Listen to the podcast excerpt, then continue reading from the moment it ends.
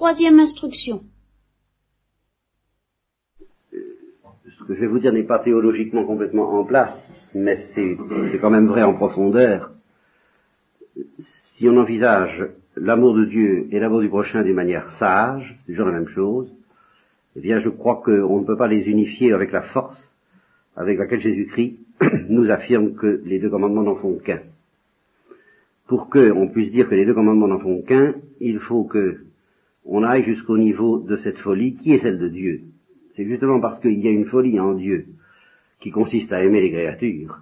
Évidemment, cette folie est inférieure dans ses effets tout au moins, à une folie plus grande encore en Dieu qui consiste à aimer Dieu. Mais justement, en Dieu, ces deux folies ne font qu'un. Ah, euh, évidemment. En Dieu, aimer, aimer Dieu et aimer le prochain, c'est-à-dire notre prochain à nous, c'est-à-dire les créatures, ça ne fait qu'un. Alors, à ce niveau-là, oui, le commandement d'aimer Dieu, c'est-à-dire de se laisser envahir par la folie de l'amour de Dieu, et le commandement d'aimer le prochain, selon cette folie même qui fait que Dieu a donné sa vie pour le prochain, ça ne fait qu'un. Mais c'est un commandement de folie. Donc, loin de nous dispenser de la folie, l'amour du prochain nous invite à cela, et euh, je ne vais pas recommencer ce que j'ai dit si souvent, quand on se demande un petit peu ce que ça exige, ce que ça demande d'aimer le prochain, eh bien croyez-moi, c'est beaucoup plus décourageant que d'aimer Dieu. Pour une raison d'ailleurs très simple, strictement fondée en théologie, c'est que Dieu est aimable alors que le prochain ne l'est pas. Et que si Dieu ne nous paraît pas aimable, c'est de notre faute. C'est pas la faute à Dieu. Tandis que si le prochain ne nous paraît pas aimable, c'est également de notre faute, mais enfin c'est aussi un peu quelquefois, aussi, en, plus la faute du prochain. De sorte que, pour aimer le prochain, il faut surmonter deux difficultés. Il faut que cet amour traverse deux pécheurs, deux péchés. Le péché, le nôtre et celui du prochain. Tandis que quand il s'agit d'aimer Dieu, il n'y a que, que notre péché à surmonter. Et il m'est arrivé de dire, dans, bien, dans, la plupart des cas tout à fait critiques, quand en confession on me dit ben, je ne peux pas aimer telle personne, j'essaie de voir Jésus-Christ en elle, mais enfin, bon mode, je réponds assez invariablement en, en modulant selon les cas, parce qu'il faut toujours adapter ce qu'on dit, sinon c'est du vide, mais ça revient toujours à dire, écoutez, euh, n'essayez donc pas de l'aimer, euh, essayez de permettre à Dieu de l'aimer à travers vous. aimer une telle personne, il n'y a que Dieu pour pouvoir le faire. D'ailleurs, nous aimer nous-mêmes aussi. quand, on nous voit selon certains de nos aspects, il n'y a que Dieu pour pouvoir aimer ça, comme signait Ève Lavalière. C'est vrai. Alors, quand on se trouve affronté au bon côté, car c'est plus une question de bon côté une question de bon et de mauvais, il n'y a pas des bons et des mauvais. Vous pouvez avoir affaire à quelqu'un qui presque même, je dirais, est un saint comme le curé d'Ars, et puis euh, être l'abbé Raymond affronté à ce que j'appellerais le mauvais côté du curé d'Ars, parce qu'il avait aussi son mauvais côté, au moins pour l'abbé Raymond, qui était un invivable pour l'abbé Raymond. Ça ne pouvait pas marcher. Eh bien, l'abbé Raymond lui-même n'avait pas d'autre ressource, s'il voulait aimer le curé d'Ars, que de se laisser pénétrer par l'amour de Dieu pour le curé d'Ars. Et l'amour de Dieu pour le curé d'Ars était assez brûlant pour que ça fasse très bien l'affaire, et très vite si l'abbé Raymond euh, s'était laissé, l'abbé Raymond c'était le, vicaire du curé d'Ars à la fin de sa vie, celui dont le curé disait, il me critique parce que lui, il me connaît. il, a parfaitement raison. Il n'y a vraiment que Dieu qui soit humain, en fin de compte. Les hommes sont inhumains. Et Dieu est humain de toutes les façons, d'abord parce qu'il s'est incarné, et puis parce qu'il a créé l'homme. Alors il sait comment il est fait. Il connaît ses forces et ses faiblesses. Et puis parce que Dieu aime l'homme plus que les anges, en fin de compte. Bon. Donc, ne m'opposez pas le, le, fait que il euh, n'y a pas besoin de s'occuper d'aimer Dieu en vertical, il suffit d'aimer le prochain pour aimer Dieu, c'est le contraire. La seule chance qu'on ait d'aimer le prochain, c'est d'aimer Dieu à la folie. C'est d'être possédé par cette folie qui s'appelle, cette confiture de Nimis, cette espèce de, de fièvre qui s'appelle l'amour, justement, et qui est, si elle brûle à un certain degré de température, finira par emporter les morceaux de glace les plus résistants, je veux dire les, les, les, cœurs de pierre de, de, nos, de, nos, de, nos, frères et de nous-mêmes. Vous voyez, cette fièvre de Jésus, euh, oui, est capable d'atteindre tout le monde, même si elle n'est pas accueillie par tout le monde. Et elle est capable de rendre aimable tout le monde parce que euh, on verra dans chacun cette misère que Jésus aime. Mais Jésus, pas moi, pas moi. Moi, moi, je ne sais pas aimer votre misère. Vous comprenez? Et vous non plus, vous ne l'aimez pas, votre misère. Ni vous ni moi, nous nous aimons. Mais Jésus nous aime dans notre misère, lui seul. Alors ça, c'est une folie, c'est une fièvre. Cette folie et cette fièvre, nous ne pouvons pas nous en dispenser. Alors, ce que nous, nous, ferons la prochaine fois, peut-être, enfin j'espère, je suppose, je, me propose, c'est de commencer à examiner d'une manière plus concrète les, les vicissitudes. Ce que j'ai appelé un jour, il y a très longtemps, mais décidément ça prouve que je ne sors absolument pas des sentiers battus dans lesquels je me suis enfoncé un, jour, les mésaventures de la vie trinitaire égarées dans le cœur des hommes, les mésaventures de la fièvre du Christ égarées dans le cœur des pécheurs que nous sommes. Alors, les variantes, de cette histoire que je vous ai proposée ce matin dans ces grandes lignes, euh, la période de printemps, justement, hein, de, l'effervescence du printemps et de la fièvre de printemps que, que, donne la première découverte normalement délicieuse, je le maintiens, de l'amour du Christ, la période de décantation, de nettoyage, de purification, d'austérité, de, souffrance et de douleur de l'enfantement, la nuit, et puis, alors, euh, la période glorieuse, comme les trois mystères, vous voyez, c'est ça, les mystères joyeux, les mystères douloureux et les mystères glorieux. Ça suit à peu près cette courbe. En gros, pour tout le monde. Mais il y a des variantes. Alors ces variantes sont dues essentiellement à quatre sortes de choses que je vais vous énumérer ce soir. C'est un premier dégrossissage ou un premier dégrossissement des complications qui font que la courbe de cette aventure n'est pas la même pour les uns et pour les autres. Il y a d'abord, je le cite pour mémoire, parce que c'est pas là que je voudrais m'attarder le plus ce soir, euh, les, ce que j'appellerais les nœuds psychiques dont nous ne sommes pas responsables.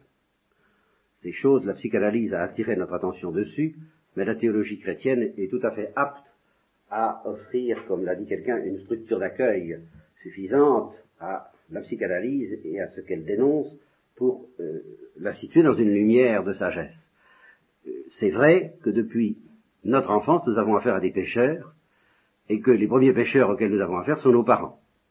Alors, il en résulte pour la plupart d'entre nous des chocs, des traumatismes et ce qu'on appelle des complexes.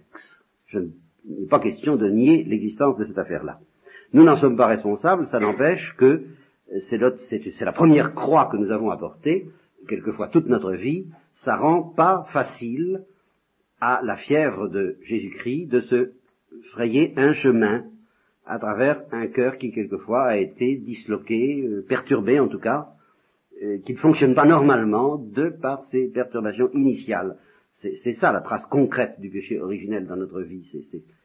C'est avant tout cela. Bien. Je vous fais grâce de tous les détails, mais c'est pour vous montrer que ça existe et que ça peut expliquer que, par exemple, dans la période de, fièvre heureuse, soit pratiquement inexistante chez certains. Et que tout de suite, même à supposer qu'ils soient fidèles par ailleurs, ce qui est un autre problème, c'est les autres obstacles dont je parlerai, euh, même à supposer cela, eh bien, tout de suite, l'appel de Dieu, le travail du Christ, la fièvre du Christ, se traduit par quelque chose de très douloureux plus que savoureux. Hein. parce que le psychisme euh, est, comme menacé par cette euh, grâce. Là, j'ai conscience de, bafouiller un peu, de ne pas être très clair, mais à la prochaine fois, hein, nous les expliquons mieux. Bon, le deuxième source de complications, ce sont les épreuves. Nous avons des épreuves à subir, alors là, une fois qu'on est, euh, a l'âge de raison, et qui sont très variées selon les uns et selon les autres. Normalement, ces épreuves devraient être des canaux de la grâce mais en fait, de par la manière dont elles sont sues, elles peuvent aussi constituer des obstacles. Et c'est là où j'en arrive alors au troisième obstacle important, le péché, le péché personnel. Et c'est ça dont je voudrais vous parler un peu ce soir, en m'excusant de terminer là-dessus, mais enfin ce n'est que ce n'est que partie remise. Pour que nous je voudrais vous parler du péché tel que concrètement c'est pour vous. Parce qu'il y a des péchés qui sont tels que si vous les commettiez, vous ne seriez pas ici. Bon, autrement dit, il y a un, péché de refus de bonne volonté grave de refus d'entendre la parole de Dieu qui euh, ne peut pas trouver place dans une récollection, qui ne supporterait pas la présence du Saint-Sacrement et l'audition de la parole de Dieu. Autrement dit, encore plus simplement, vous êtes de bonne volonté. Donc ce qui m'intéresse, ce qui nous intéresse ici, c'est la part de péché qui peut demeurer chez des gens de bonne volonté. Et alors là, j'ai tout de même quelque chose d'important à vous dire, et c'est la seule chose que je voudrais vous dire ce soir. En gros, il y a les péchés dont on a, qu'on regrette, et il y a ceux qu'on regrette pas. Très en gros. Il y a les péchés qui nous gênent, et il y a ceux qui ne nous gênent pas. Voilà. Si je n'y prenais pas garde, je, si, je ne vous avertissais pas, si je ne vous demandais pas d'y prendre garde, quand je vous parle du péché, à quoi vous penseriez? Pas au péché qui vous gêne. Vous comprenez? Il faut donc que je vous parle aussi, et d'abord que je vous affirme l'existence de certains péchés qui ne vous gênent pas, ou qui, s'ils vous gênent, euh, vous gênent sans que vous sachiez pourquoi ni comment. Parce que c'est pas vous qui le gêne, c'est Dieu. Mais vous, en tous les cas, d'une manière claire, explicite, franche, disons, franche, ils vous gênent pas. Ce sont des péchés qui ne vous gênent pas. Alors, les péchés qui vous gênent, commençons par eux. Commençons par eux, mais pour les écarter tout de suite. Il suffit de penser à ce que vous me diriez, à ce que vous me dites, à moi ou à d'autres. Quand vous venez les trouver et que vous dites, ben, euh, oh, ben, je ne suis pas content de moi parce que ce sont des péchés qui font que vous n'êtes pas content de vous. Vous ne répondez pas à l'image de ce que vous croyez que vous devriez être. Ce sont des péchés qui vous empêchent de répondre à l'image du chrétien ou de la chrétienne que vous voudriez être. Ça peut être la gourmandise, ça peut être l'impatience, ça peut être la sensualité, ça peut être la colère, ça peut être l'orgueil, même dans les cas des plus lucides d'entre vous, n'est-ce pas? Mais, mais, enfin, euh, ça vous empêche d'être ce que vous voudriez être. Ce que je voudrais vous dire à ce sujet-là, c'est que vous ne soupçonnez peut-être pas, premièrement, qu'il y a des choses dans votre vie plus graves, beaucoup plus embêtantes, beaucoup plus dangereuses, précisément parce que plus sournoises, que celles qui vous empêchent d'être ce que vous voudriez être. Premier point qu'il est très difficile de vous faire entendre. Et ça, je le parle par expérience, parce que on veut bien se faire des reproches.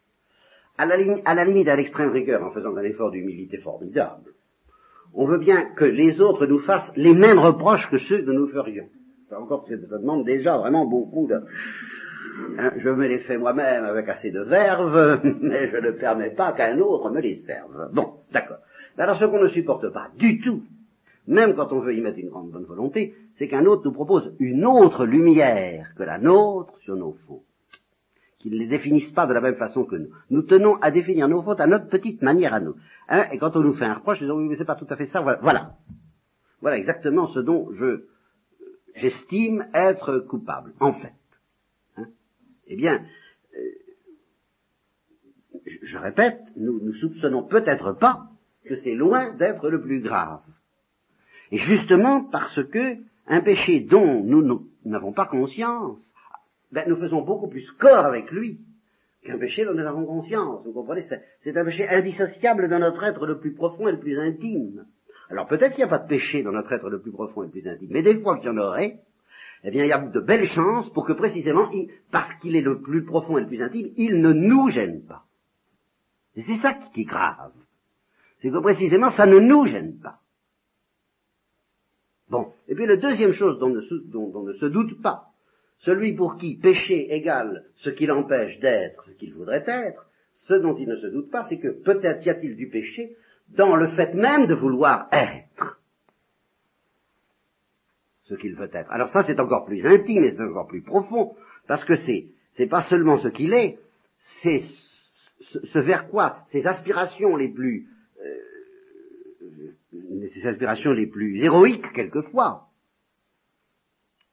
les plus puissantes, le portent, et surtout ce vers quoi son, jugement, et ce à quoi son jugement est entièrement acquis, de sorte que ce péché a le malheur d'atteindre le jugement lui-même. Il estime qu'il faut être comme ça. Et alors, on aboutira à ce paradoxe ultime de quelqu'un qui se reprochera de ne pas être, au fond, plus pécheur qu'il n'est. vous, vous, comprenez bien ce que je veux dire, n'est-ce pas? Quelqu'un qui voudrait pratiquer un certain type, un certain style de perfection, dans lequel il y a quelque chose qui déplaît à Dieu souverainement, et qui se reprochera de ne pas le faire. Alors vous voyez le, le dialogue de sourds que ça peut être avec quelqu'un qui sent que le véritable péché le plus profond et le plus grave commis par cette personne, c'est précisément de vouloir être autre chose que ce que Dieu veut qu'elle soit. Et qui se reproche de ne pas y arriver, alors que l'interlocuteur qui a ses risques et ses périls a l'impression qu'il vaudrait mieux qu'il n'y arrive pas, parce que Dieu veut un autre programme, il a prévu autre chose pour la personne en question. alors il se dit, ben, heureusement qu'il n'y arrive pas. Hein, parce qu'alors là, ce serait complètement fichu. Mais qui continuera quand même à se reprocher de ne pas y arriver. Il y a d'autres cas. Il y a d'autres, c'est encore plus, plus, complexe et plus méandreux que ça. Je vais vous prendre un exemple. Quelqu'un qui vous dit, bon, je me, je me reproche de ne pas être assez patiente envers mon mari, ou je, je reproche de ne pas être assez patient avec ma femme. Bon. Eh bien, ça peut vouloir dire deux choses. Ce, ce petit reproche qui n'a l'air de rien, c'est très rare qu'il ne cache pas quelque chose de beaucoup plus sérieux ça peut vouloir dire qu'en fait, il est beaucoup trop patient à l'égard de sa femme. Et que là, là voilà, voilà le, mauvais programme. Vous voyez, le mauvais programme n'est pas forcément toujours un programme d'héroïsme, de, de, à la manière des, angéliques de Port-Royal ou des Cathares. C'est pas forcément toujours d'être un, un sectaire ou un pharisien impitoyable. Ça peut être l'idée qu'il faudrait céder davantage à telle et telle personne, à laquelle en fait il faudrait au contraire déclarer la guerre par amour. On, a affaire sous nos yeux à quelqu'un qui est en train de se, noyer sous un, poison, sous une toxine extrêmement grave, euh, d'orgueil en général, hein, et on se reproche de ne pas capituler davantage. Alors que la capitulation qu'on a déjà consenti est déjà un très grave péché aux yeux de Dieu. Parce que c'est une complicité. Inversement, ça peut vouloir dire aussi que celui ou celle qui s'accuse de manquer de patience, en fait, est un monstre d'égoïsme, mais qui ne voit pas l'énormité et la gravité de son indifférence, de son inconscience à l'égard du conjoint ou de la conjointe. Vous voyez, c'est très rare qu'une accusation de manquer de patience se réduisent à ça. Vous voyez, ça, ça va forcément beaucoup plus loin, soit dans un sens, soit dans l'autre, soit ce qui serait un comble, et ce qui arrive, les deux. C'est-à-dire qu'on soit à la fois complice de ce dont il ne faudrait pas être complice, et qu'en même temps on persécute ce à quoi il faudrait être, ce envers quoi il faudrait être délicat, ce à quoi il faudrait être sensible en l'autre. Voyez, autrement dit, que on favorise que l'on flatte plus ou moins consciemment la mauvaise partie du conjoint ou de la conjointe, ou du frère ou de la sœur, et qu'on persécute la bonne. Mais les deux sont très compatibles. Comment est-ce que je définirais, à quoi est-ce que je définirais les péchés dont on ne souffre pas et qui sont les plus dangereux? Eh Bien, d'un seul mot qui, va être le, centre d'attaque de la prochaine réco, je pense, c'est bien autour de ça que j'ai envie de réfléchir de manière privilégiée, face à la fièvre de l'amour du Christ, bien entendu, ce que j'appellerais un certain mensonge autour de nous-mêmes. Voilà. Il y a en nous quelque chose qui tisse un certain mensonge autour de nous-mêmes. Et face à ce mensonge autour de nous-mêmes, ce qui est absolument requis, c'est ce qu'on appelle de nos jours une psychanalyse. Seulement, le grand péché de la psychanalyse telle qu'elle est pratiquée, c'est pas d'être une psychanalyse, mais c'est de ne pas être, tout simplement de ne pas être croyante, de ne pas être, de ne pas croire à la lumière du Saint-Esprit et de ne pas comprendre que seule la lumière du Saint-Esprit, aidée d'une perspicacité humaine sans doute, mais en fin de compte, la lumière du Saint-Esprit, la fièvre même de l'amour du Christ, seule va pouvoir dissoudre, attaquer euh, et euh, plutôt attaquer, dissoudre et noyer complètement ce mensonge autour de nous-mêmes qui est le principal obstacle que rencontre la fièvre du Alors là, c'est euh, ce soir une déclaration de guerre que nous faisons ensemble. C'est une sorte de pacte que nous faisons ensemble. Euh, sinon, c'est pas la peine de revenir. Je vous le dis parce que euh, à quoi bon?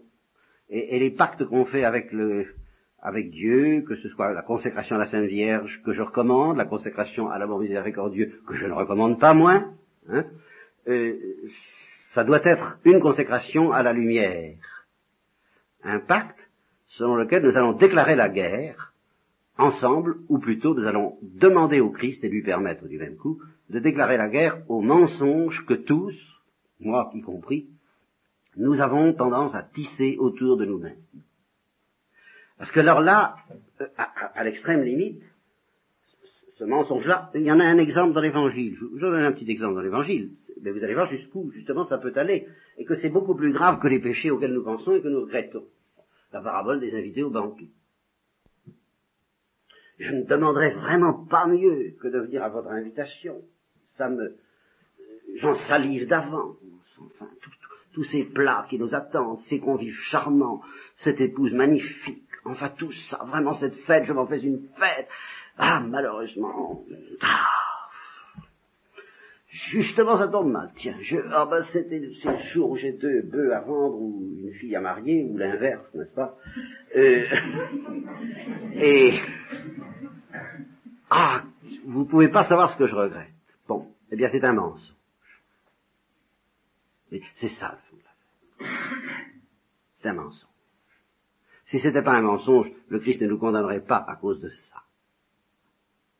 Et c'est vraiment beaucoup plus grave que toutes les fautes qu'on peut commettre, euh, je vous dis, qui, nous impressionnent, qui nous font peur, qui nous font quelquefois douter de la miséricorde de Dieu, qui, qui font qu'on se tourne avec une certaine angoisse en se demandant vais-je être pardonné? Mais cette faute-là, si on la comprenait, alors là, oui, on se demanderait vais-je être pardonné? Alors que le simple fait de la comprendre, ça signifie qu'on est déjà pardonné, mais qu'on vient de loin, de très loin. Car la vérité de la parabole des invités discourtois, comme ça, c'est qu'ils n'ont absolument aucune envie d'y aller. Mais qu'ils ne veulent pas le savoir. C'est ça le, péché grave. Vous voyez, c'est le péché qu'ils ne regrettent pas. Ils n'ont pas envie de le regretter. Ils n'ont pas envie d'être en face de cette division d'eux-mêmes avec eux-mêmes, disant une part de moi, comme dit Paul, écoute cette voix et, envie de l'entendre et envie d'y aller, ah oui, je, voudrais bien, mais je sais qu'il y a une part en moi qui dit non, il y a une part en moi qui se révolte, il y a une part qui veut fuir, il y a une part qui veut tricher. Ah, voilà, je vous dis la vérité, voilà comment je suis. Alors là, là, le mensonge vis-à-vis de nous-mêmes commence à être dissous et la victoire de Dieu est pratiquement déjà dans la poche à ce moment-là. Parce que celui qui dit ça n'a peut-être pas encore capitulé devant l'amour, il a au moins l'amour de la lumière et de la vérité. Mais celui qui dit, ah non, je suis tout entier à qui Menteur. C'est pas vrai. Mais seulement j'ai des envies, c'est-à-dire, c'est vraiment, euh, non. Voilà le mensonge autour du Un exemple, vous voyez que je prends dans l'évangile. et il m'en vient pas d'autre à l'esprit en ce moment, mais euh, ça peut vous aider à comprendre le sens de cette déclaration de guerre. Et réfléchissez, rentrez à vous-même, Demandez-vous quelles sont les objections que vous avez pu vous faire. Euh, enfin, comment avez-vous réagi vis-à-vis de cette fièvre du Christ dont je vous ai parlé ce matin? Ben, Peut-être certains d'entre vous se disent euh, Oh oui, en effet, euh, je sais pas trop ce que c'est, je comprends pas bien. Mais ça m'étonnerait qu'il y en ait beaucoup. Eh bien, est-ce que vous êtes conscient qu'il y a une part de vous qui dit oui, puis une part de vous qui a peur, mais de la mauvaise manière efficace, celle qui consiste à à dire euh, du calme. Demain, après-demain, quand j'aurai le temps de souffler, car c'est ça l'histoire des bœufs et de, la fille. On dit, je ne dis pas non, mais pas tout de suite. Je comprends très bien, mais je dis que quelqu'un qui dit je ne dis pas non, mais pas tout de suite, s'il était parfaitement lucide et conscient, il dirait bien pas tout de suite parce qu'il y a une part de moi qui dit oui, puis il y en a une qui dit non, puis je sais pas si je veux. Finalement, je sais pas. Alors là, ça, commence, ça commence à être honnête. Eh bien, interrogez-vous vraiment, devant vous-même et devant Dieu, et peut-être tous les jours d'ici la prochaine réco, cette fièvre. Supposons que entre les deux récos et risque de m'arriver dessus. Est-ce que j'en ai vraiment envie? Est-ce que j'en accepte l'ouragan? Les conséquences? Est-ce que j'en accepte la joie? Est-ce que j'en accepte la souffrance? Est-ce que, est-ce que je suis, est-ce que, est-ce qu'il n'y a pas en moi quelque chose qui dit euh, demain? Eh bien, sachez que la chose qui en vous dit demain, elle dit non. Elle ne dit pas demain, elle dit non. Seulement comme il y a une autre part qui est puissante et qu'elle est obligée de négocier avec, alors elle ne dit pas non, elle dit demain. Et ça, c'est de la négociation. Mais justement, c'est toujours le malin qui négocie. L'amour ne négocie pas. L'amour dit oui. Ou il dit non à ce qui mérite qu'on dise non. Alors, ce mensonge que nous avons tissé autour de nous-mêmes, alors craignez-le, celui-là, et acceptez que nous lui déclarions la guerre, et acceptez que toutes ces nuits d'adoration que vous ferez pendant l'année soient autant, euh, soit cet exercice douloureux d'être une exposition de votre mensonge devant le Saint-Sacrement. Et euh, c'est comme pour les rayons, il ne restera pas grand-chose à la fin de l'année si vous êtes fidèle à adopter cette attitude et à demander aussi que je le fasse pour ma part, car médecin, guéris-toi toi-même, je crois savoir un peu ce que ça veut dire. On trouvera la suite et la fin de ces réflexions dans la retraite de Saint-Prix 1975 sur l'obéissance.